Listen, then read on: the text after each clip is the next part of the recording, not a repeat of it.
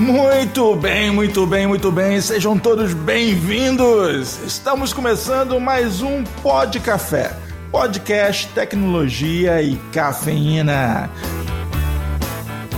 Meu nome é Anderson Fonseca, o Mr. Anderson, e hoje nós estaremos aqui navegando pelas lendas da TI. Finalmente tem alguém mais antigo em TI do que eu nesse podcast.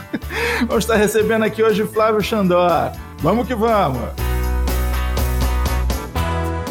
Aqui é Guilherme Gomes da Ace Software e vamos para umas lendas da TI. Aqui é Diogo Junqueira, VP de Vendas e Marketing da Acessoft e hoje estamos com o cara, ele é a lenda, Flávio Xandó. Puxa vida, eu queria agradecer a vocês o convite, essa gentileza. Para mim é muito interessante, muito legal estar com vocês, porque eu já fiz mais, a gente vai falar sobre isso, eu já fiz mais de 500 entrevistas em passado muito próximo, recente, e de repente eu ser entrevistado, vocês viraram de minha vida de ponta cabeça, é isso? Pois é, essa é, foi essa a ideia que a gente viu lá, de 500 e tantas edições do Papo Fácil. A gente falou, cara, a gente tem que entrevistar esse cara. Tem que saber da quem é o Xandó, para que se tem alguém, se existe alguém nesse planeta que não saiba quem é o Xandó, para mostrar para os nossos ouvintes aqui um pouquinho da história dele, como surgiu essa paixão realmente por entrevistar, sair da área de tecnologia, né, e ir para a área de jornalista de tecnologia. É, não, eu vou, eu vou contar um, muito brevemente o início de tudo. A minha formação, tem gente que não sabe e se surpreende com isso. Eu fiz, é, cursei engenharia de produção e cursei administração de empresas. Aí, como que eu fui cair na tecnologia e no jornalismo? Esse aqui é o X da questão. Né? No meio do meu curso de. No meio, não, no três quartos do meu curso de engenharia, eu tive a oportunidade de vir de me, candidatar a um estágio na área que era na área de TI, que era um assunto que eu já gostava. Então eu comecei estagiando na área de TI, fui picado por esse bichinho da tecnologia, nunca trabalhei como engenheiro.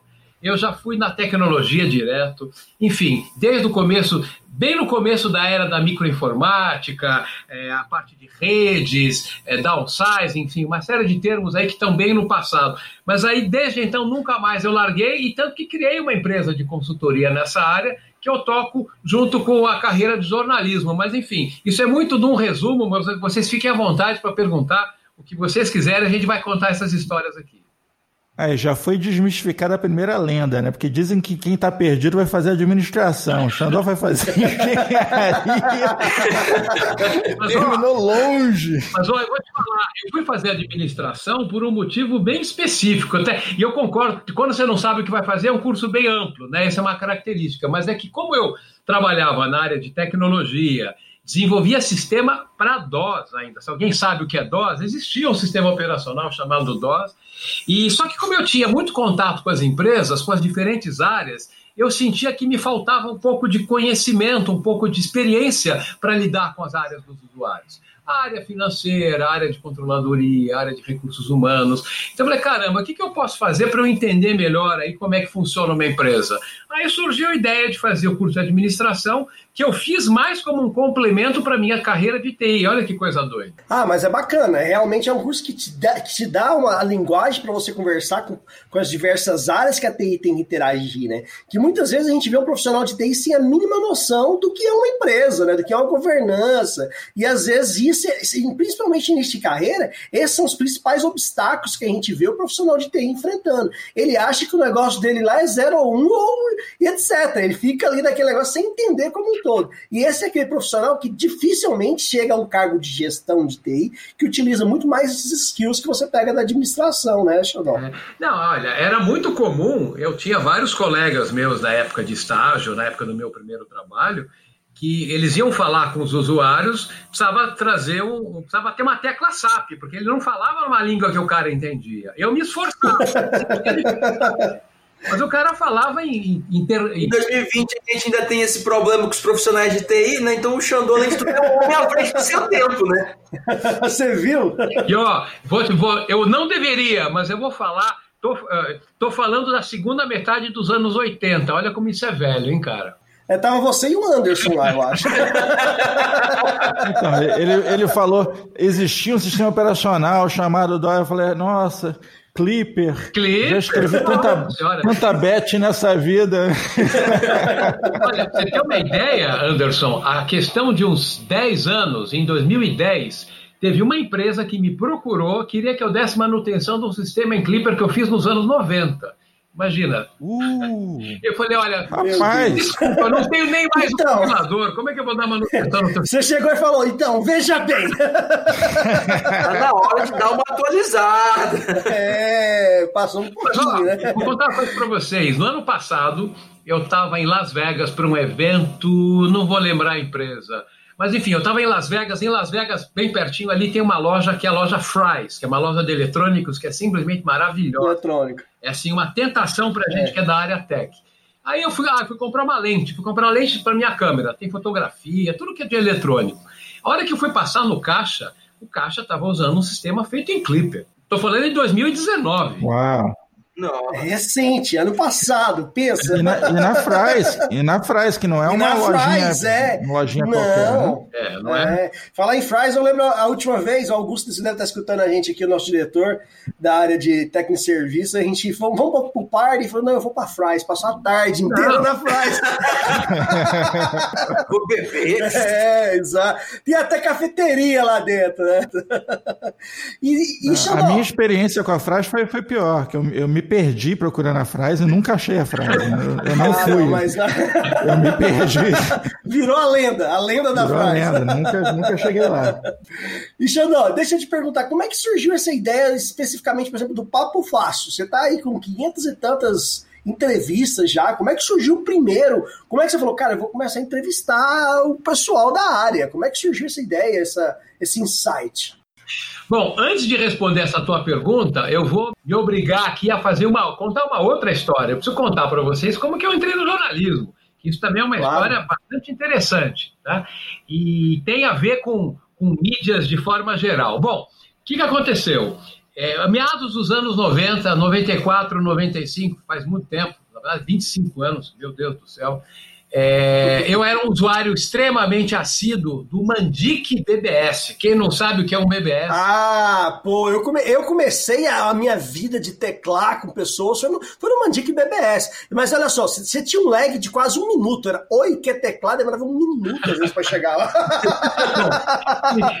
Enfim, mas essa história merece uma outra conversa inteira. Então eu vou passar rápido por ela. Mas é importante dizer pelo seguinte: um dos usuários do Mandic BBS na época era o Flávio Carvalho, então editor do caderno de informática do jornal Estado de São Paulo. E o, o Mandic era muito amigo do Flávio, e eu era muito amigo do Mandic, e um dia o Flávio falou para ele: Olha, vai sair um cara da minha equipe de férias e eu sei que eu preciso fazer dar vazão aos testes. Eles faziam testes, teste de placa de fax modem, placa multimídia, kit multimídia. Lembram dessas coisas? Com Enfim. certeza. É. Mais ou menos.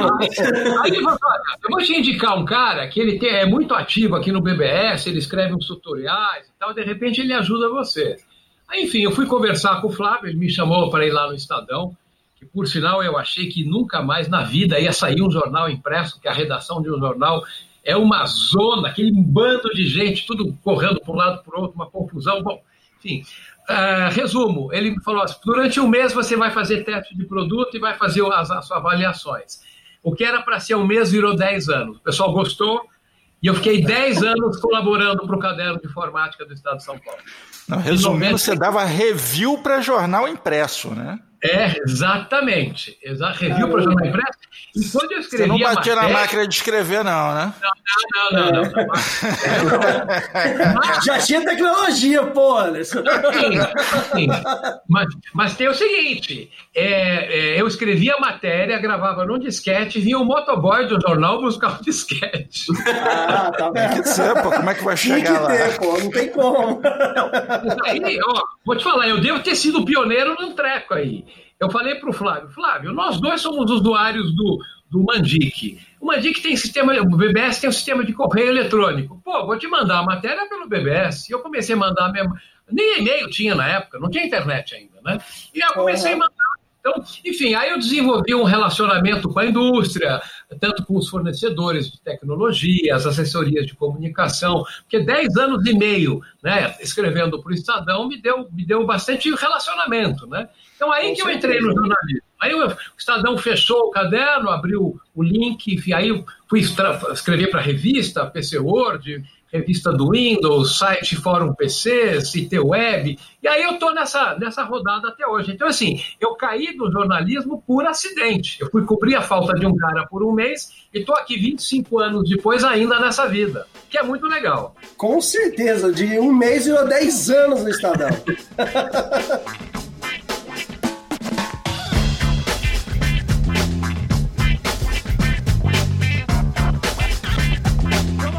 Você me perguntou a ideia do Papo Fácil, né? Então, em primeiro lugar, deixa eu. Para quem está nos ouvindo e não conhece, o Papo Fácil é um, é um, é um site, papofácil.com.br, que tem um canal no YouTube também, mas eu prefiro divulgar o site, porque no site está tudo organizadinho. Tá todas as matérias, você faz busca, mas claro, está no YouTube também. Onde eu faço conversas sobre tecnologia. E como nasceu essa doideira? É, há quatro anos, é, um pouco mais de quatro anos, é, perto disso. Eu estava num evento é, sobre da empresa MediaTek, aquela empresa que faz processador para smartphone e para televisão. Sei, se uhum, sei, eu conheço. E aí eles eram era um workshop técnico e eles tinham convidado um, um, um, cientista do CPQD que o cara era mega especialista em tecnologia de bateria. Hum. Aí ele falou tudo sobre bateria, bateria, desgaste, vida útil, efeito memória, enfim, ele, o cara era muito bom. No que acabou o workshop, tinha poucas pessoas, 10, 12 pessoas. Me deu uma louca, eu peguei meu celular, abri uma live do Facebook e falei: Ó, oh, pessoal, a gente está aqui com o fulano de tal, ele é do CPQD, manja tudo de bateria, eu quero te fazer duas ou três perguntas. Aí eu fiz aquilo ao vivo, no Facebook. Um live, realmente. É, é.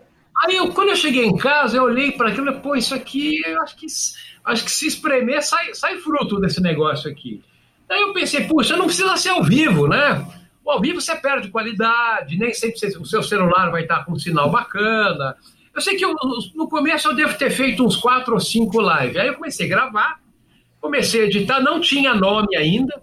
Aí um belo dia eu falei, ah, deixa eu organizar esses vídeos que eu já gravei, vamos, vou criar um site. Aí que criou a ideia, que veio a ideia de criar um site Papo Fácil. E aí eu batizei né, o, o programa, o formato, enfim. São conversas que eu procuro, procuro fazer com que elas tenham 7, 8, 9, 10 minutos, que o pessoal quer coisas pequenas, mas em época de pandemia, nenhum papo fácil que eu estou gravando remoto está tendo menos de 15 minutos. Enfim, a gente vai se adaptando a, a formar as condições do momento. É, eu acho até muitas vezes ah, o pessoal está se acostumando mais, né, a fazer, a, a, gravar vídeos, a gravar, a fazer conferência. A gente gravou outro dia um, um, podcast que ainda não foi ao ar, que falamos justamente disso, que de repente, quem não gravava nada começou a gravar. Isso aí deve ter refletido diretamente no Papo Fácil. Você pode ver aí que a quantidade de tempo aumentou, né? O tempo aumentou e a demanda, porque assim, vamos, vamos combinar, começou a pandemia, final de março, as pessoas em casa, as empresas continuavam tendo necessidade de transmitir suas informações. As assessorias precisavam mostrar serviço. Se as assessorias, as assessorias morrem de medo, se eu não mostrar serviço, o cliente vai cortar meu contrato. Eu tive uma demanda absurda. Eu gravava de dois a três vídeos por dia.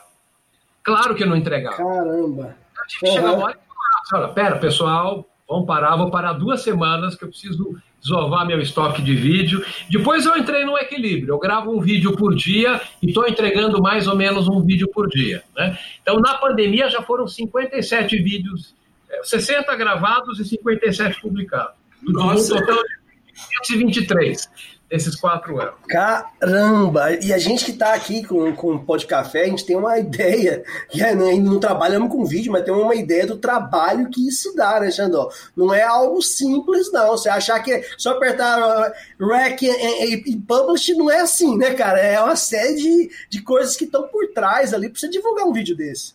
É, não, e assim, e vou te falar, eu só comecei a fazer isso porque vídeo é uma coisa que eu sempre curti. Eu tinha edição de vídeo como um hobby pessoal, vídeos caseiros, vídeos de viagem de férias com a família e tal. E aí eu fui uh, fui aprimorando, eu fui aprendendo outras plataformas. Uso uma plataforma de edição, que é uma plataforma pouco conhecida, mas ela é muito eficiente para mim, deu muito certo, eu consigo editar os vídeos uhum. rápido. Então, assim, é, é aquela história, a hora que você junta a, a, fome com a vontade de comer, a minha paixão por vídeo, a minha paixão por tecnologia, a coisa começou a andar, né? Com certeza, ser apaixonado pelo que faz nesse momento é fundamental, né? Tem que, tem que ter a paixão realmente. Ah, e o Xandó juntou ali um panteão da TI, tem um monte de figuras relevantes ali. São muito, o volume é muito grande e é muita gente interessante, com papos interessantes. Realmente você conseguiu um papo fácil com gente difícil. Eu não tinha pensado nisso, mas olha, é, é, isso é, eu fico extremamente é, é satisfeito, contente, agradecido porque acho que no fundo veio como mais como um reconhecimento, né? No começo era difícil eu falar para as pessoas o que, que eu queria fazer. Não, é um vídeo, mas não é bem uma entrevista, porque as pessoas estão acostumadas àquele formato, ainda mais em TI corporativa, que é o formato mais engessado, mais quadradão. O cara põe o microfone na frente do cara, o cameraman por trás, ele faz cinco, seis perguntas que está na pauta ali no papel dele e acabou. Essa não é a minha proposta. Minha proposta é um bate-papo. Tanto que às vezes eu interrompo o cara para fazer a parte do que ele está falando, o cara me olha estranho. Mas peraí, mas eu não. Isso é um bate-papo, isso não é uma. não é um monólogo, né? Ó, vou te contar uma história. Uma vez eu fui conversar com um cara, não vou falar da empresa para não sacanear. não, tranquilo, tranquilo. Tento conversar com, sobre tecnologia automotiva, vai, vou dar pelo menos essa, essa, essa dica. Aí eu falei para a pessoa que a gente ia gravar e tal. Aí abri a câmera, fiz a apresentação, estamos aqui hoje no Papo Fácil. Blá, blá. Olha que eu passei a palavra para ele, ele falou 15 minutos sem parar. Uau. 15 minutos sem parar. Aí, quando ele terminou, quando ele me passou a palavra, eu falei: olha, muito legal. Nossa, aprendi um monte, várias coisas eu não sabia, mas a, a proposta é um bate-papo. Vamos fazer de novo? Vamos fazer tudo Vamos conversar. Não é uma palestra, cara. Calma. É. Mas isso acontece muito, é. principalmente pessoal da área técnica, né? Às vezes é, é a questão de bater papo, às vezes o pessoal sempre está acostumado a fazer apresentações, fazer webex, webinários, onde a pessoa tem que realmente discursar sozinha ali, fazer, entre aspas, aquele monólogo digital sobre aquele assunto. E quando você convida, às vezes, para um bate-papo, ela trava, ela fala, pô, ela começa a falar, falar, falar e você, você parar assim? ela. às, vezes é por, às vezes por nervosismo, às vezes pelo próprio talento de falar muito mesmo, né? Eu, eu, eu, vou, mandar, eu vou mandar um abraço aqui para uma, uma amiga minha, a Cris, que uma vez estávamos um grupo de amigos, eu perguntei, aí Cris, como é que foi lá no cabeleireiro? Ela falou por 40 minutos sem parar. Quando ela terminou, eu olhei para a galera e falei assim, gente, desculpa, eu não sabia que ia acontecer. Não, mas uma coisa legal que você falou é o seguinte, esses na verdade, o Papo Fácil eu falo que tem quatro anos. Na verdade, ele tem três anos e meio, porque em agosto de 2017, que a gente vai fazer é, três anos agora né, disso, eu estava ainda na edição número 30. Eu tinha, durante quase que um ano, eu tinha gravado 30 só. Foi aí que a coisa acelerou. Então, tô, eu estou chegando no 530, estou no 523. E eu estava no 30 em agosto de 2017, foram praticamente 500 vídeos em três anos. Então, mas isso me ajudou a ter muita proximidade, as empresas conhecem, ou muita oferta. Na hora você não quer conversar com o fulano de tal.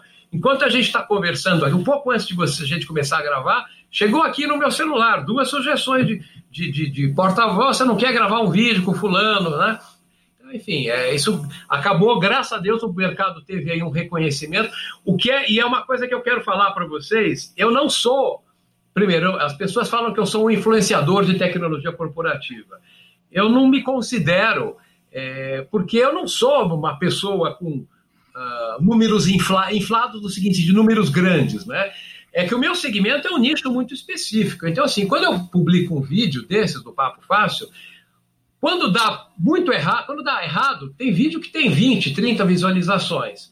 100, 500, mil, 10 mil, mas assim, é muito heterogêneo, depende muito do assunto. Né? Então, assim, eu não tenho, eu jamais vou ter o número, o mesmo número de inscritos que tenho a menina que fala de maquiagem no YouTube, que tem ah, 10 milhões. É, é, outro nicho, não tem como comparar, né? É muito mais específico, né? E mesmo assim, apesar, pequeno de pessoas que me seguem, o trabalho tem sido muito valorizado, que eles percebem como um conteúdo diferente. Eu se é diferente ou não, eu não sei, mas eu fico muito contente por, por, por ter essa oportunidade. E aí, se vocês quiserem, eu vou tentar contar para vocês como é que eu estou tentando monetizar isso. Antes de você falar nisso, uma, uma coisa que eu tenho certeza que, se, que, isso, que isso tem ajudado também, eu tenho acompanhado ali o Papo Fácil há algum tempo, é que você consegue acompanhar as novidades da tecnologia numa velocidade direto da fonte. Isso aí, você não precisa de ninguém te contar a história, você está conversando com um cara que vocês estão fazendo a história ali. Isso aí e, e é algo que hoje você não tem que ir atrás da informação. Praticamente, como você falou, chegou duas mensagens do seu celular, já é sugestão de pauta. Isso é muito interessante, né, Alexandre? Não, com certeza. Eu acho que o Anderson ia falar alguma coisa. Não, é, é só te, te zoar que você rejeitou o título de influencer aí. Você podia ser o Felipe Neto da TI, você não quis o título? É. Eu não sei, viu? Agora, agora vocês vão cair de vão cair para trás. Essa história de entrevistar e tal. Né? Eu não sei se eu escolho essa sua atribuição de Felipe Neto da TI ou que uma amiga minha também, jornalista de muito tempo, porque eu sou o Ronivon da TI, pelo amor de Deus. Ah, mas aí, aí você está tirando onda com a, com a semelhança do Ronivon. Se você tiver feito 10% de, 10 de bom proveito do que Rony Von fez com a aparência dele, rapaz, você tem muita história para contar. É, não, mas enfim, eu sei que, que tem, essa, é, tem sido muito, muito gratificante isso que você falou, Diogo, é, e vai na fonte, né? É, eu tenho oportunidade, sempre quando eu vou gravar, eu falo para a pessoa: olha, a gente vai bater um papo de uns 30, 40 minutos antes, para eu entender o assunto, né? Como eu transito na área, como eu sou consultor de TI também, e eu muito, não, claro que não tudo, não, tudo impossível, mas muitas das coisas sobre as quais eu converso, de uma maneira ou de outra, ou eu já usei ou eu uso. Então eu consigo me aproximar um pouco das pessoas, né? E aí eu acabo tendo esse bate-papo preliminar, aí de alguma forma que não me pergunta como, na pura intuição, vem o roteiro na minha cabeça e eu consigo gravar, conversar com o cara passando aquelas 40 minutos são resumidos em 8, 9, 10, 12, 15 minutos, que é muito grande, muito legal de fazer. Com certeza. A intuição vide experiência, porque a intuição sozinha não ia conseguir entregar o que você está que você tá entregando, Xandó. Nosso convidado é um verdadeiro gentleman. Rony Von!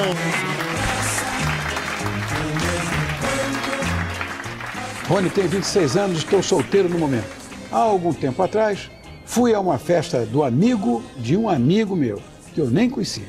Quando chegamos, meus amigos me apresentaram e desde então não consigo tirar ele da minha cabeça.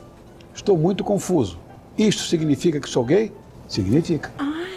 Mas aí tem uma outra pegada também, né, Xandó? Que você também, além do, do lado, é, que é assim, o lado é, jornalista veio como consequência. Você já tinha o teu lado TI, né? O teu lado é. Que é uma outra, uma, uma, outra história, né? Você, como consultor de TI, você tem um bocado de estrada também. Então, na verdade, assim, eu sempre procurei alimentar um círculo virtuoso desses dois papéis. Algumas vezes eu posso ter conseguido com bastante sucesso, outras não. Mas qual que é a proposta? Na medida em que eu sou, tenho, sou profissional de TI, aquilo que eu conheço do meu, do meu dia a dia de TI, eu consigo usar para conversar com a indústria. Isso é um ponto. Outra coisa, aquilo que eu converso com a indústria, que são coisas novas, são informações que eu trago para dentro de mim, para que, quem sabe, um dia oferecer aquela solução para um possível cliente. Então, esse é o, é o modelo do círculo virtuoso que eu tento usar. Às vezes eu consigo, né? que é, é uma retroalimentação. O consultor alimenta o jornalista que alimenta um ao outro. Acho que eu tento fazer isso. Né? Estou tentando fazer isso, pelo menos. Não, isso é muito bacana, porque assim, TI é muito nicho, né? É uma coisa que eu costumo dizer, eu falo com a galera de TI, eu falo assim, velho, eu duvido que tua esposa sabe o que você faz no trabalho, entendeu? Ninguém entende o que, que você faz. Aí eu tô de boa. Você vê o dinheiro chegando. O Gomes não, a, a, esposa do Gomes talvez saiba mais do que a gente, aí já é outro caso. É, o Gomes é o tipo do cara que fala assim: não, vou, vou casar com a minha colega de trabalho que facilita. É mais fácil quando precisar de um suporte. Vou casar logo com a, com a, com a colega de trabalho, não preciso explicar o que eu faço, não preciso falar que eu arrumo um computador, enfim. Sabe que é, eu sempre tive essa preocupação, né, exatamente, talvez por aquele no começo da minha carreira profissional, quando eu via as pessoas que não conseguiam conversar com os usuários, tinham muita dificuldade de ter um diálogo no mesmo idioma, né? É, eu sempre me preocupei, no, quando, enquanto jornalista, vestindo o boné de jornalista, fazer com que os meus textos escritos, enfim, os artigos que eu escrevia e agora também nos vídeos, eu sempre procurei não usar um linguajar hermético, um linguajar muito fechado. Eu sempre procurei tornar a coisa mais simples. Esse é um exercício difícil, mas que eu sempre fiz e eu acho que eu consegui chegar no meio termo. Eu consigo conversar no nível técnico sem que eu precise ser tão inexpugnável, ser tão misterioso que as pessoas não entendam. Então, assim, se eu tenho uma coisa que eu acho que eu consigo fazer relativamente bem, é isso. O resto é tudo no achismo e na intuição, mas isso eu com certeza eu, eu treinei para Traduzia as, as questões difíceis para passar para o grande público. Realmente, isso aí eu não tenho sombra de dúvida, tudo que eu vi de material seu tá, tá, é bem fácil de entender. e esse é o papel de um, de um excelente papel de um excelente consultor, né? Porque quando o dono da empresa con contrata um consultor de TI, é porque é para traduzir o que o cara da TI está dizendo. É. eu tenho esse gerente de TI aqui, o cara fala, fala, fala, eu não entendo nada. É. Resolve isso para mim. Olha, vou te falar uma coisa, viu? Isso não é, não é incomum, não. Não é incomum. Já, já, já passei por exatamente isso que você falou no mínimo, meia dúzia de vezes, assim, no mínimo. Então, isso acontece e é uma oportunidade. E, e, na área de consultoria de TI, uma coisa que eu curto muito fazer, é um pouco a ver, com, talvez, com meu, minha formação de engenharia, enfim, eu adoro fazer diagnóstico de TI, que é estudar a empresa sobre diversos aspectos, aspectos que vão desde infraestrutura, é, é, é, equipamentos, rede, segurança, processo, comunicação, enfim, aí eu faço um estudo e proponho melhorias é, para a empresa. Isso, se você me falar da consultoria, é o que me deixa mais, mais, mais satisfeito. Usando o palavreado correto, é o que me dá mais tesão. Aí eu vou te perguntar uma coisa, que assim, falou em diagnóstico, minha esposa é médica, né? E eu sei como às vezes é difícil entregar um diagnóstico difícil. Tu já deve ter encontrado um bocado de câncer terminal aí, né? Ó, eu vou me permitir contar uma história. Uma. Essa Aê. já vai matar que você tá, o que você está me perguntando. Eu fui contratado para fazer exatamente esse tipo de diagnóstico para uma empresa que não era pequena, uma empresa no segmento de metalurgia. Eu fui fazer esse trabalho em conjunto com uma outra empresa. Era, uma, era um diagnóstico, mas com um foco um pouco maior é, em segurança, mas era, uma, era, uma, era, uma, era um diagnóstico. Bom, vou resumir, vou chegar direto ao ponto. usei toda a minha metodologia, fui várias vezes nas, na empresa, fiz todo o levantamento e tal. E lá pelas tantas, um dos aspectos da segurança não é só a segurança do ponto de vista se você invade, se você não invade, se dá para invadir, não dá para invadir. É se você está com os backups em dia, se você tem uma rotina de você preservar suas informações. Aí eu fui conversar com o responsável de TI lá, que pilotava uma infraestrutura bacana, complexa até. Aí eu virei para ele e perguntei: você está com os backups em dia? Tô, claro, 100%. Ah, quando que você faz os backups? Não, todo dia 31 de dezembro. Isso só perde um ano, cara. Esse cara, ele tá, ele tá, ele tá, ele tá dormindo com perigo. descobri o seguinte, eu descobri o seguinte. Ele achava que não precisava, porque ele usava um recurso lá, chip XYZ, do Windows Server, de, de, de, versionamento de arquivos. Então, se você deleta o arquivo, se você faz uma besteira, você vai lá e retorna a versão. Só que se, como isso aí é gravado no próprio disco rígido, se dá pau naquele HD, você perde tudo, perde o dado e perde o versionamento. Com certeza. E, e é muito fácil perder um disco rígido hoje em dia, né? Qualquer queda de energia, um movimento mais brusco, já era.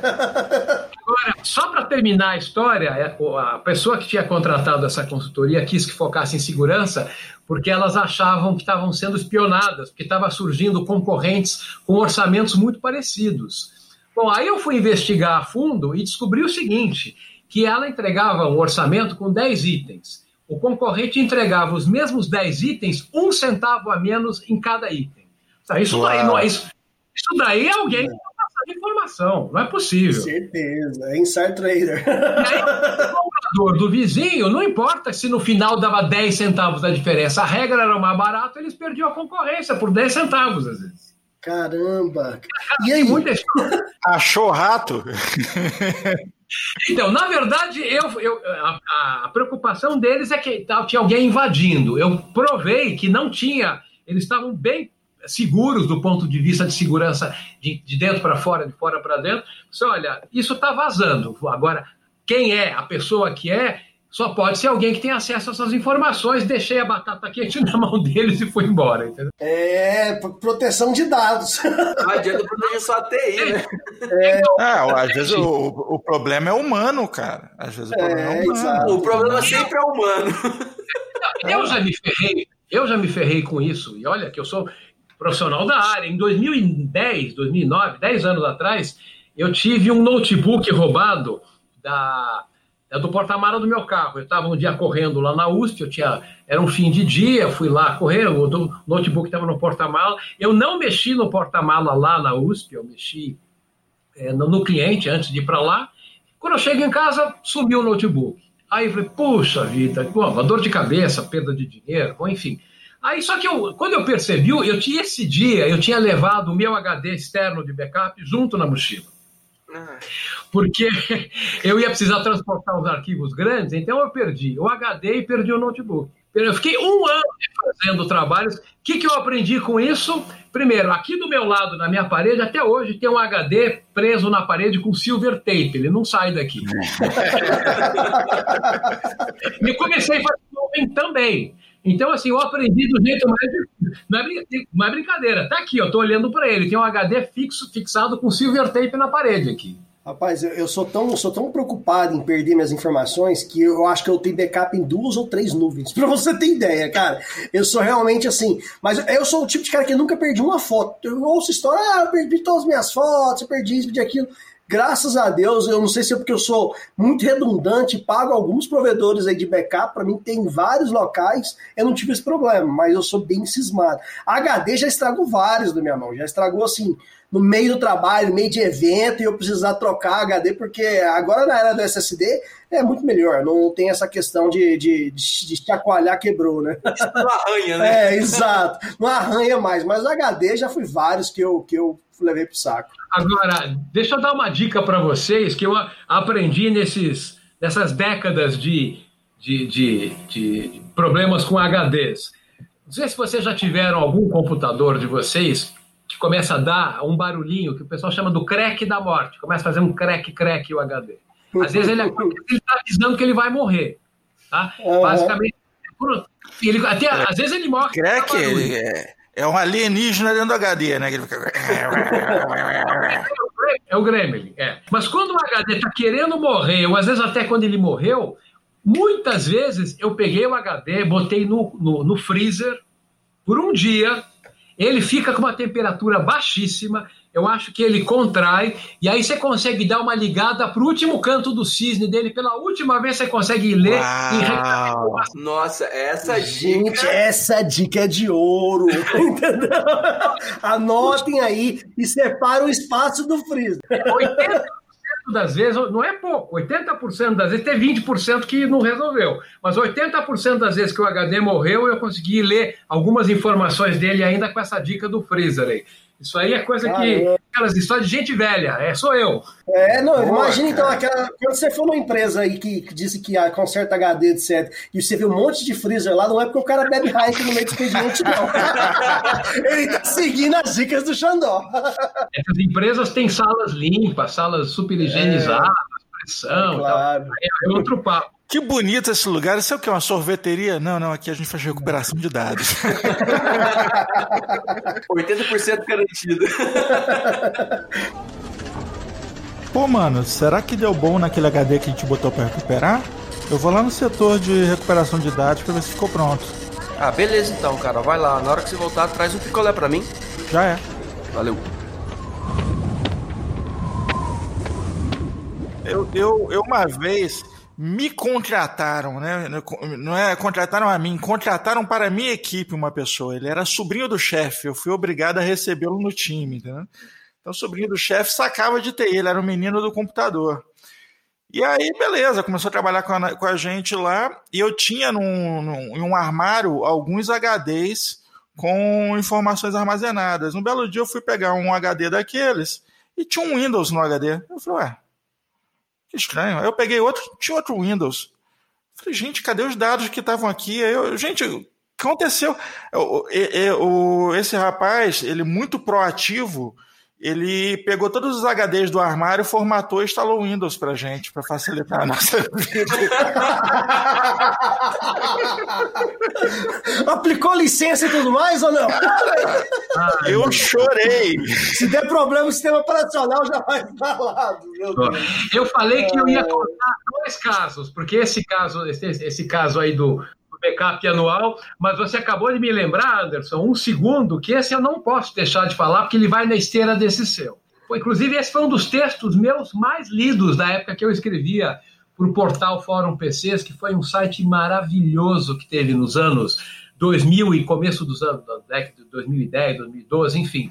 Era um site fabuloso, gente fantástica, era fórum, tinha uma, uma participação incrível, bom, enfim. Esse foi um dos textos mais lidos que eu escrevi lá que é uma história minha de consultor que virou é, texto no, no, no, site. Que é o seguinte: eu estava indo visitar um cliente para ser um, um possível cliente. Eu ia querer vender meu serviço para o cara.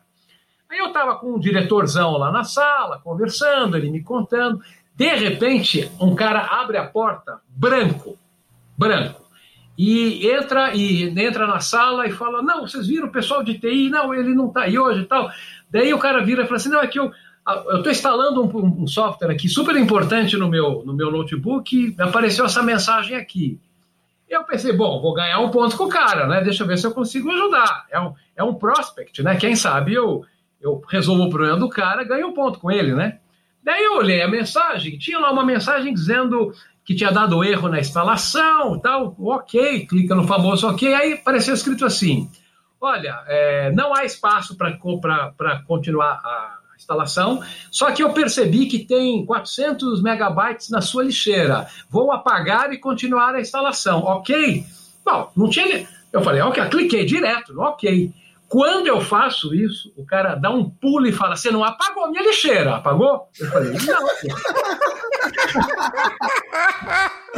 Era onde ele guardava as coisas importantes. Não, vai ouvindo, vai ouvindo. Aí o cara falou: Não fui eu que apaguei. O programa de instalação, você não sabe o que você fez. Eu guardo os meus arquivos mais importantes na lixeira. Como é que é? Como é que é? Não, é que esteve um dia. E, ah, bom, e, ele, o cara tava berrando, começou a chegar gente na sala. De repente, uns 10 caras foi juntando plateia aí. O cara aos berros. Aí ele virou e falou assim: não, porque uma vez eu apaguei uma pasta sem querer, fiquei desesperado. Aí eu vi que estava na, na lixeira, então a lixeira, é, na minha opinião, é o lugar mais seguro que tem. Aí ele vira para a claque, pro, era um diretorzão também, um sócio. Vocês não concordam comigo que a lixeira é o lugar mais seguro do computador? Todo mundo, claro, chefe, claro. Quem vai olhar na lixeira atrás do seu arquivo? Aí eu virei pro cara e falei assim: olha, você me desculpa, mas assim, eu aposto que na sua casa, educadamente, eu sempre fui um cara muito tranquilo, aposto que na sua, na sua residência você não guarda a escritura do seu apartamento, a certidão de nascimento dos teus filhos, na, na lixeira embaixo da tua mesa. Não, não, isso não tem nada a ver e tal saia daqui, eu não quero mais saber de você. Eu, quero, eu, fui, eu fui, fui chutado da empresa. Cara, essa foi boa. A lixeira era o safe do cara, entendeu? Quem guarda as coisas na lixeira? O cara tá em 2033. Quem vai invadir uma lixeira, gente? Se eu olhasse ver se na minha lixeira aqui não tem nada. Peraí. Não, não... Pô, eu fiz a mesma coisa. Tá vazia. A lixeira tá vazia. Então, assim, histórias é. como essa, meu, já imaginou, né? Em 25 anos, 30 anos de consultoria, a empresa de consultoria nasceu em 93, que foi quando eu larguei, saí de. Eu trabalhava, eu em outras empresas, criei a minha empresa, e o jornalismo em 94, 95. Então tá tudo. Tô quase aí já, quase 30 anos na estrada aí com essas brincadeiras. É, eu, eu, a empresa tem a minha idade. Nos meus tempos de assistência, eu peguei algumas coisinhas legais já cruzei quilômetros e quilômetros e quilômetros para chegar no, no, hospital que estava com tudo parado. Chego lá, estabilizador desligado. Liga o servidor volta. É você, cara. A primeira coisa que se pergunta é: já tirou da tomada depois de novo? É, exato, é um erro básico mas, se eu tenho. Mas, mas o lance, o lance é o drama. Você fala assim, pô, o hospital está parado, o servidor não responde. Eu falei, caraca, tô indo. Eu tinha o quê? 17 anos. Eu você não tinha aprendido ainda a técnica número um do suporte TI. Você tem certeza que está ligado na tomada? Tá. Desliga e liga novamente. Ué, tem uma clássica, tem uma clássica que é aquela do cara que ligou para o suporte e falou: olha, é, eu quero reclamar que o meu suporte do café está com defeito. Quê? O suporte do café. Não, mas do que, que você está falando? Não, aqui meu computador tem um botão que eu aperto sai o suporte do café. Era o CD-ROM, drive eu, eu, tenho certeza, se eu mostrar isso para meus filhos, eles vão achar que é o suporte de café, que eu acho que eles nunca viram um CD que coloca dentro de um computador, entendeu? USB plugado na impressora na porta de rede, também cansei de ver. Isso aí não, é... não funciona. está na porta da porta de rede. Isso aí, enfim, mas é que a gente, na verdade, assim, nós falamos dando risada, as pessoas até não têm a obrigação de ter essa expertise. Claro que tem um limiar aí que é bom senso, mas enfim, eu acho que o grande, grande desafio é tornar a tecnologia cada vez mais acessível. Né? Nisso, o smartphone foi muito bem sucedido. Né? Ele reuniu muita coisa num aparelho só, que é fácil, qualquer um pilota um smartphone hoje. Né? Aí juntando hardware com as tecnologias de, de, de, comunicação também que a gente tem hoje, é, o, as redes sociais, tornou tudo muito acessível. Né? Antigamente é, existia um, uma barreira especialmente com, com o pessoal mais idoso que não queria usar novas tecnologias. Agora não, agora você consegue botar tua avó para usar o WhatsApp sem, sem dificuldade alguma. Coloca lá e está desenrolando, né? Acho que isso tornou mais acessível. Sua avó vai te procurar para você ensinar a usar o WhatsApp, né? Cara? Sim, vai, vai, o tempo todo você vai ser, vai ser incomodado, mas não é mais aquela, não tem mais aquela, aquele monte de equipamento para ligar, né? Aquela, aquela dificuldade toda de conectar ali um teclado e ter todo aquele ritual. Não, tá na, na palma da tua mão tá ali o aparelho né? Isso facilita muito. É. E, a, e, a, evolução humana também foi, foi muito grande. Eu lembro, eu, sou, eu fiz curso de datilografia, sou formado em datilografia ali realmente na máquina de datilografia. Ah. Já, que você, já que você falou, eu era lá SDFGH. É, fechado. E minha professora era daquela que mexia a régua na sua mão se cerrava, entendeu? Então, assim, era foda. Hoje, eu não entendo o que acontece com a, com a criançada. Eu vejo meu moleque de, de, digitando, eles parecem que não sabendo digitar rápido, cara. Não, não faz sentido, vai. O que, que é isso? Na minha época eu tinha que fazer da geografia para Mas ele, ele não usa a postura correta, certo? Ele sai com os dedos não, loucamente. Ele, né? ele não usa os 10 dedos, ele usa os dedos que ele conseguir, mas ele, ele tinha talvez mais rápido que eu, mas usando os dedos que ele, que ele quer lá. Não é a postura correta, não usando os 10 é, dedos. Eu digito é. na postura clássica, né? Com os dedos na posição correta e tal, aquela coisa toda. Agora eu vejo a galera nova, cara, com o dedo, cotovelo, pontinha do dedo. É, fazendo cruzado, né? Vocês estão muito antigos, gente.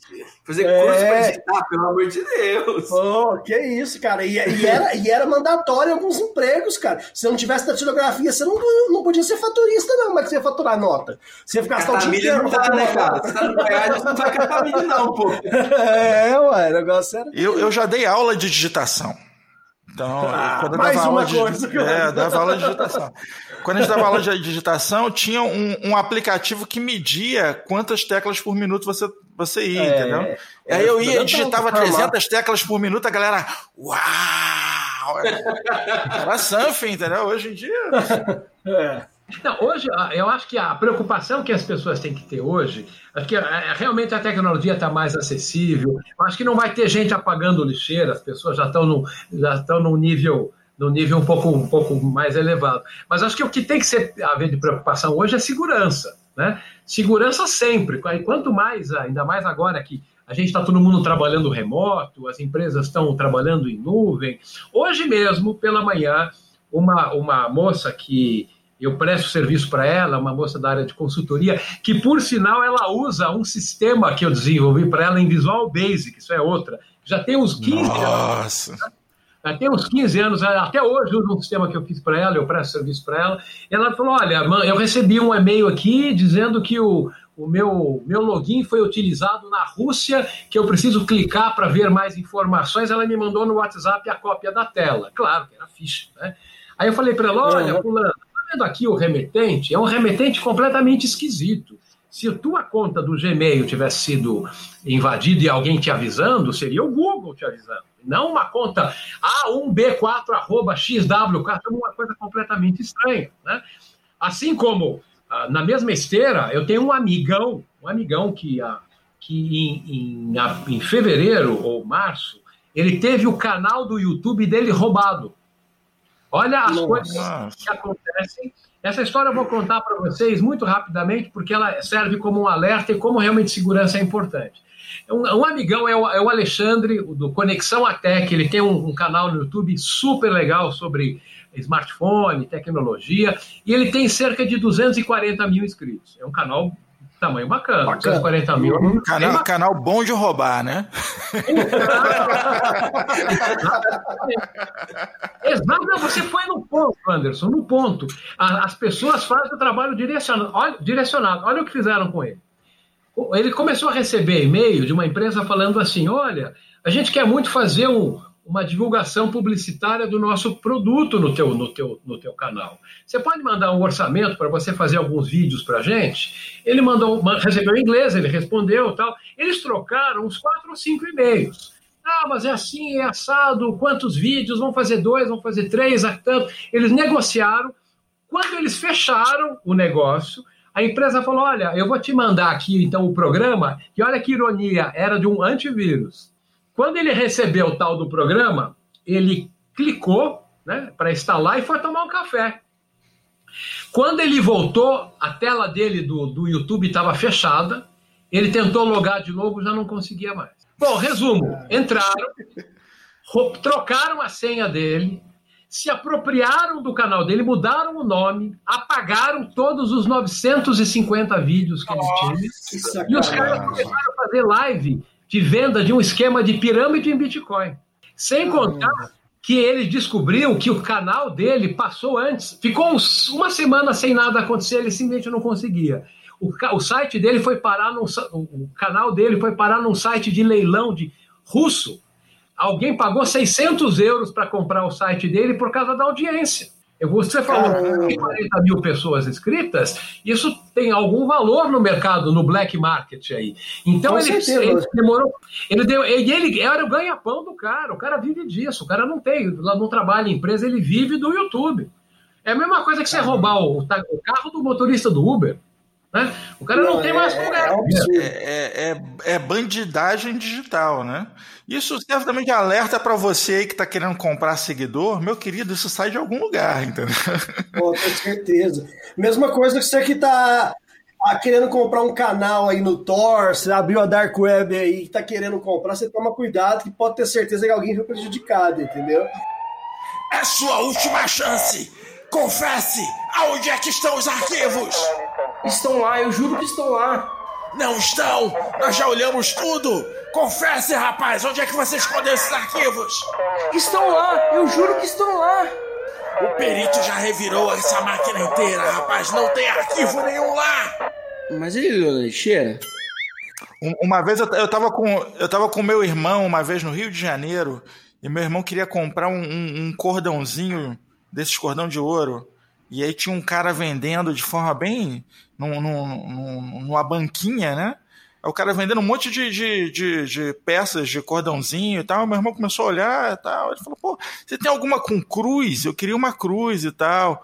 Aí o cara falou assim: Você quer com cruz, irmão? Você paga quanto? Eu, não, eu tava querendo pagar até 200, no máximo 300 reais. Ele, só um minutinho. Aí o cara pegou o rádio e falou assim: Aí, tem serviço aqui uma cruz, consegue levantar aí? Aí, e a gente só ouvindo o rádio, cara, o rádio pipando pra lá pra cá. Aí, cruz, eu vi uma cruz passando lá embaixo, aguenta aí, tá? Paga 10 minutos aí que já chega. Eu falei, rapaz, vamos sair daqui agora. é, é, louco. Esse caso que você falou, achando rapidão, é, é muito importante é, você proteger o seu, sua, o seu, suas senhas, né? Ter um cofre senhas ali, mesmo que você seja usuário pessoal, e usar duplo fator de autenticação, metodologias aí para proteção, porque isso acontece muito. Até em WhatsApp também, você vê toda hora gente perdendo um WhatsApp aí, porque às vezes anunciou um carro no LX, o velho anúncio, ah, não, eu vou querer, né? confirmo o, o anúncio aqui, ele vai, passa os dados e de repente tá com o WhatsApp dele perdido e enviando mensagem para todo lado, é um golpe muito comum. E simplesmente o usuário não protege, não faz o, o, dever simples de casa, né? Então, na verdade, tem duas coisas aí que até que, já que o nosso assunto aqui é um podcast café, tecnologia, tudo isso é, tem a ver com educação digital, isso que a gente está falando. Né? Esse meu amigo, o cara não é, o cara não é garoto, o cara tem 40 anos. O cara, depois ele falou: puxa vida, eu fui muito ingênuo. Os caras nem regatearam muito o meu preço, a gente só ficou trocando mensagem do formato, os caras não reclamaram do preço. Ele, ele, ele foi enganado, né? ele foi enganado. Depois ele demorou mais ou menos uns 40, 45 dias tentando provar para o YouTube que o canal era dele, enfim, ele conseguiu recuperar, mas ele ficou ah, completamente ansioso, ficou nervosíssimo, passou mal, ficou doente. Cara, Imagina. isso é a história do WhatsApp que você falou, coisa mais boba. Olha, tenho aqui o convite da festa, estou mandando o código de confirmação. O cara olha o SMS não vê que está escrito o código do WhatsApp. Ah, pelo amor de Deus, as pessoas têm que ficar mais atentas. A gente, infelizmente, vive numa época que está todo mundo querendo passar golpe. Tem que ficar esperto. É tem aumentado muito esse tipo de ataque, né? Então, você que é usuário nosso, está ouvindo o podcast, é, vamos ficar esperto, não passar esses dados para ninguém, mas sempre que puder, vai lá, habilita o duplo fator de autenticação ali nos ajustes, seja na sua conta do Gmail, seja na sua conta do seu canal do YouTube, WhatsApp, é importantíssimo. E se você é um usuário corporativo e está usando aqui, você quer um duplo fator de autenticação para o Windows, para logar ali, fala com o Gomes, que o Gomes tem uma Estamos solução aí, para te ajudar, Service reset senha, a gente consegue aumentar muito a segurança. A gente fala de cofre de senha, reset senha, gestão de AD. E assim, é, é aquele negócio, com o LGPD, eu espero que as próprias empresas já venham com o Privacy by Default para ajudar um pouco isso. Porque, por exemplo, uma dupla autenticação do WhatsApp é algo tão simples que já poderia vir, vir né, vir preenchido isso automaticamente. Teria né? que ser, é, na hora que você criar a sua conta, deveria ser algo que vinha by default realmente, Gomes. Concordo contigo. Ó, você vai lá, você confirmou seu telefone, cara, cria uma senha. Exige, pedir pro, pro Facebook lá, exigir que o cara crie uma senha, porque é uma dificuldade a mais. O cara não é só aquele código, ele vai ter que descobrir o código, é a Quando senha. Quando a gente fala em inclusão digital, né, às vezes a gente da TI mesmo acaba caindo nesses negócios, porque os caras são muito bons. Imagina quem não tem nenhum conhecimento. A pessoa com 200 é 200 e tantos mil é, usuários né, da, do, do, YouTube caiu. Ou seja, não é alguém que estava começando ali agora. Mas, infelizmente, os golpes vão se aperfeiçoando também. A gente tem que ficar muito atento relacionado a isso. Não, a, é, é, um, um, cuidado, é um cuidado constante. Porque os golpes eles vão se tornando muito sofisticados. O Moro não caiu, não clonaram o Telegram do Moro, maior esquema. Eu li depois, eu li um relatório de como eles fizeram. Eles forjaram o telefone dele, ligando para ele mesmo, para ele não atender a mensagem, porque aí eles pediram, quem clonou pediu a recuperação por mensagem de voz do, do Telegram, aí o Moro não atendia, eles interceptaram. Nossa, é o maior esquema. Então, assim, a, a isso aí foi alguém que percebeu antes da gente que o Moro não era tão esperto assim, entendeu? Sacanagem. Alguém que percebeu que era fácil ser enganado, né? Não, olha, eu sei que assim, a gente está conversando, tendo essa conversa hoje aqui, em meados de 2020. Se a gente for voltar a conversar daqui a, sei lá, um ano, dois anos, três anos, você vai ver como essas coisas, infelizmente, é o, é o cachorro correndo atrás do rabo. É, uma vez eu tive na, na sede da, da McAfee, na Califórnia, faz muitos anos isso. Uhum. Né? E aí eu estava com um jornalista tal, e tem uma instalada. A McAfee é aquela empresa que faz solução de antivírus, mas faz segurança uhum, claro. também. Né? Aí o cara virou para mim brincando, falou, tá vendo aqueles prédios ali? Lá ficam os cientistas, o laboratório da McAfee, desenvolvedores, né? Tá vendo do outro lado da rua aqueles outros prédios? Lá, lá vira os, é a divisão dos caras que fazem os vírus, né? Então do lado... mas literalmente, é uma, é uma busca sem fim, né?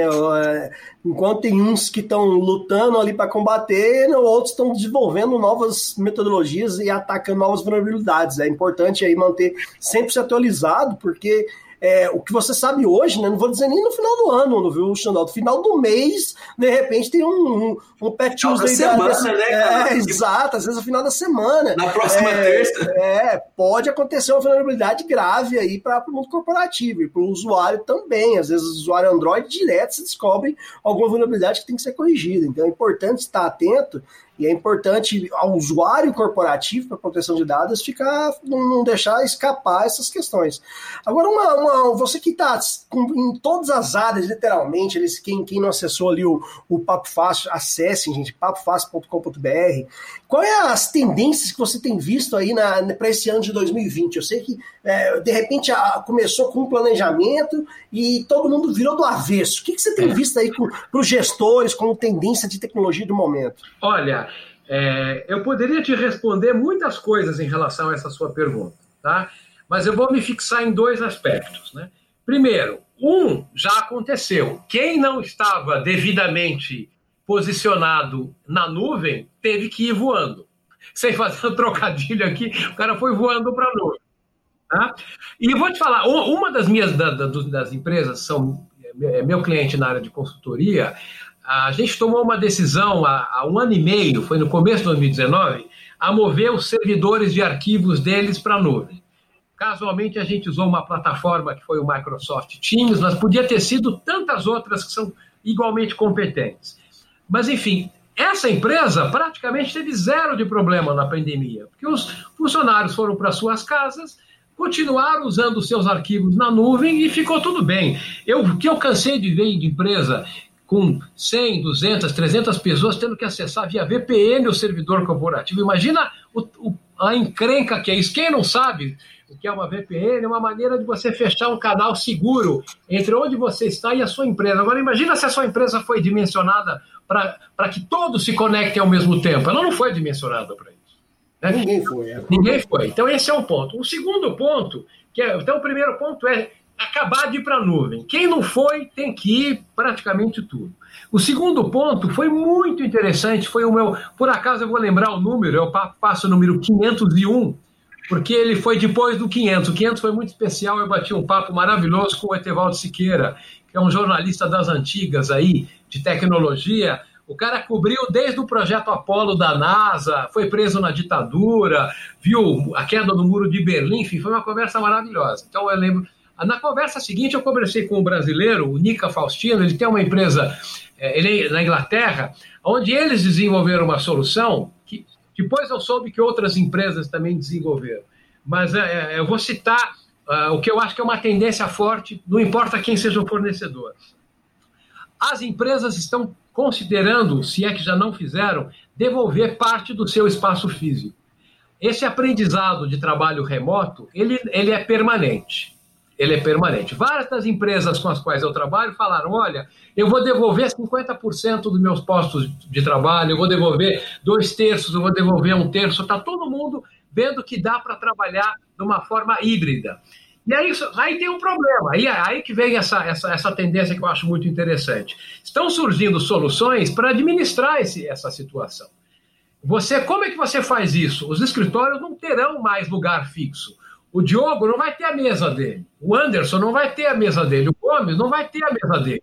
Você vai para o escritório hoje, você vai pegar teu, teu celular ou vai entrar no site vai reservar um posto de trabalho. Por uma hora, por duas horas, por quatro horas. Você vai para o escritório ou a sala de reunião.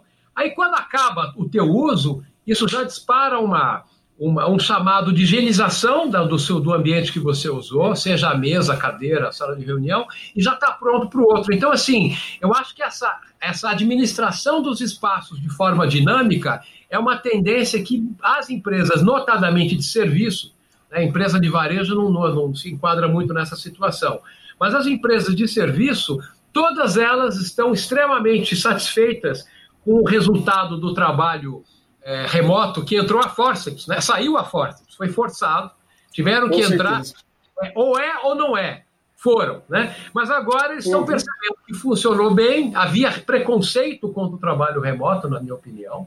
Muita empresa achava que o cara ia, ia dizer que ia trabalhar de casa e ia ficar vendo a sessão da tarde, o que é uma bobagem, até tem gente trabalhando mais. Outro dia eu recebi um e-mail de uma assessora de imprensa para marcar um papo fácil comigo, eu tive que tirar um sarro dela, né? Porque ela mandou e-mail às 10 para as 3 da manhã para mim. Né? Eu falei para ela, fulana, ou você está no Alasca ou no Havaí, ou senão você está estressado. Está trabalhando. Muitas empresas não vão mais voltar para Ou se for não, de forma híbrida, não, ou de forma híbrida. ou Não no- faz sentido. Inclusive, é até uma ironia, porque o que o Xandó tá dizendo pra gente aqui é que o negócio do futuro são as lan houses, entendeu? Naquele formato que existiu há 15 anos, talvez não. Mas você vê, os co-work que estão por aí já vinham fazendo sucesso. Né? Sim, claro, pô. É evolução daquele conceito, para um um conceito profissional, na verdade. profissional, né? Onde tem os espaços lá, você precisar reunir, vai lá, pluga o seu notebook, trabalha o tempo que você precisar e, e a ideia aí para higienizar é sensacional. Dá para fazer isso com um sistema de governança legal, tipo Service Desk Plus, já vai automático, reserva a sala, a baia e pum, fecha o chamado, higieniza e passa pro próximo, né? Você falou brincando da Lan House, mas na verdade o que as empresas vão fazer é se tornar coworking de si mesmas. Vai ter um espaço e vai ter uma, uma capacidade de receber X pessoas. Você vai ter que reservar o dia que você precisar ir lá. E se você precisar, né? Se por acaso tiver essa demanda. É algo. É, Eu também, eu também apo- apostaria nisso no futuro. E uma outra, para o gestor que passou por esse momento talvez mais difícil dos últimos anos ou da nossa história recente, né? É, qual a dica que você di- diz para deixa para esse para esse gestor de TI, às vezes que era tinha esse preconceito e teve que vir a força. Qual é a dica pro- do momento atual da TI para esse pessoal, Xandão? Não, é, em primeiro lugar, eu acho que o gestor de TI hoje em dia, é, não hoje em dia, mas já de um tempo para cá, ele, se ele não está com uma postura que o alinhe com o negócio da empresa, ele não pode se considerar o gestor do parque tecnológico. Ele tem que ser o cara que ajuda a viabilizar os negócios. né? Essa é a postura do gestor de TI moderno e já vem vindo assim. Não são, ainda não são todos que têm essa mentalidade, mas assim, então, em primeiro lugar, terminar de abraçar essa causa. Você não é o cara que toma conta da tecnologia da tua empresa. Você é o cara que, junto com as áreas de negócio, ajuda a fazer com que o negócio vá para frente. Você consegue imaginar um banco hoje em dia? Se o banco parar o seu sistema por uma tarde, você quebra o banco.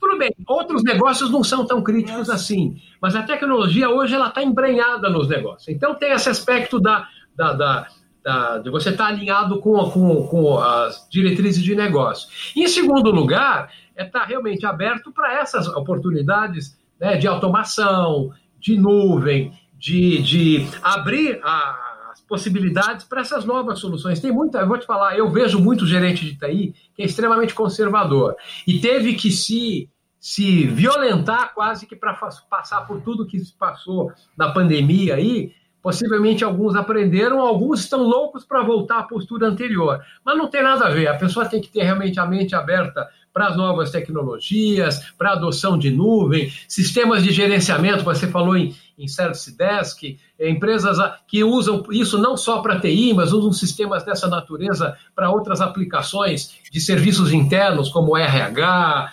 finanças, enfim, acho que a empresa até ela tem que partir para a automação.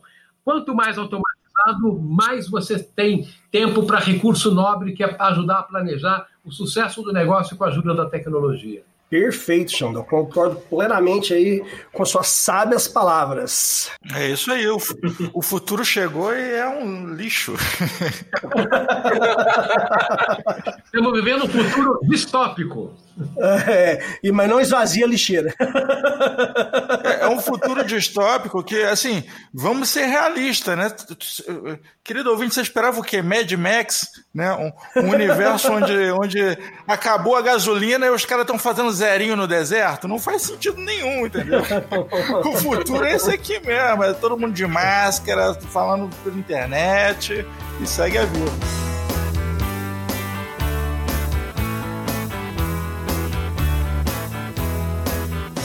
Muito bem, vamos partindo para o final então, porque estamos aqui com o Rony Von.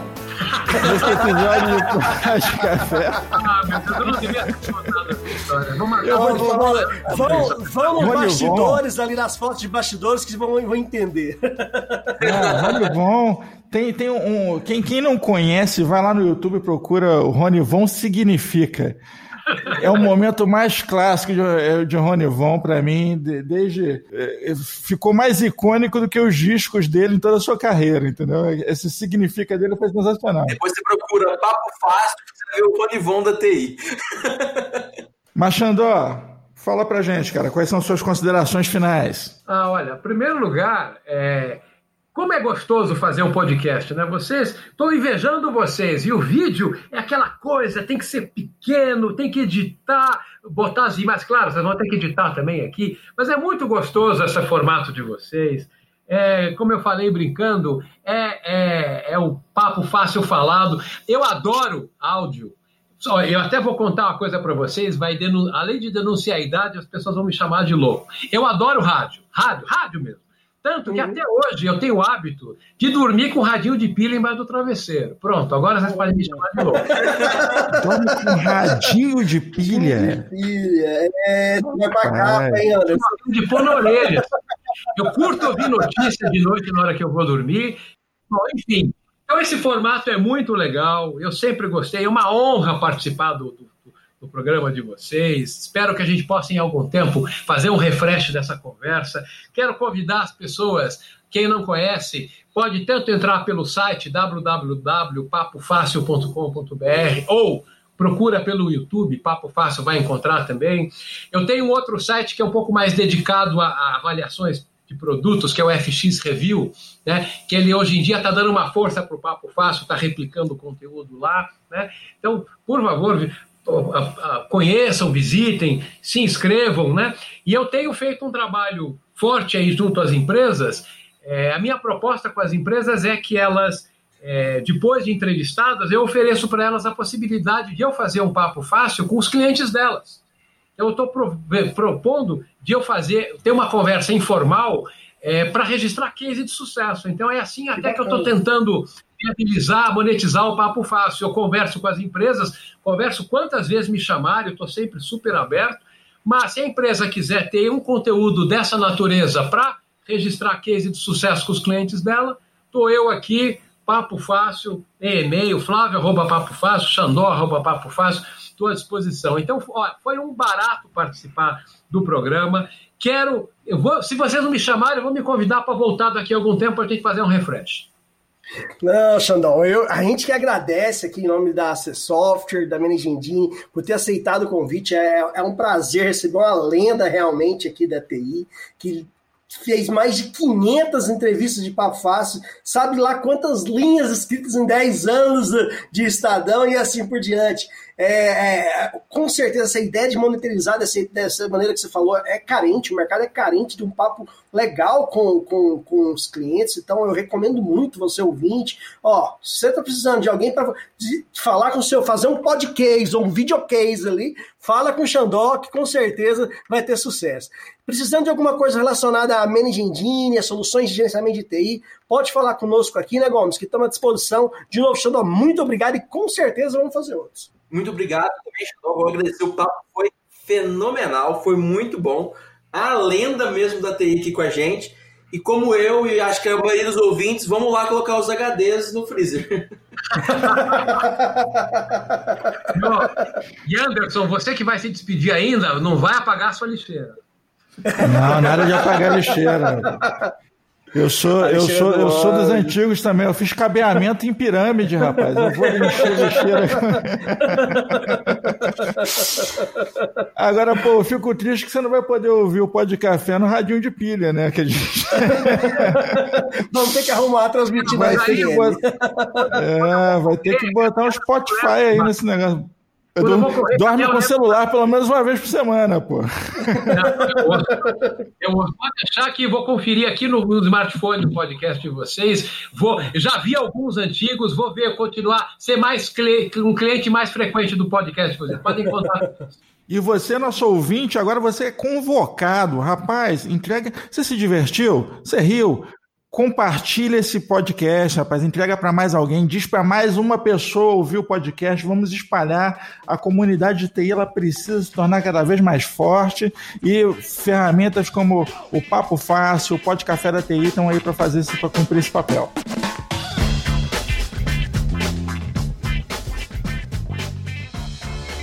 Este podcast é um oferecimento. AC Software, liderança em soluções para gerenciamento de TI.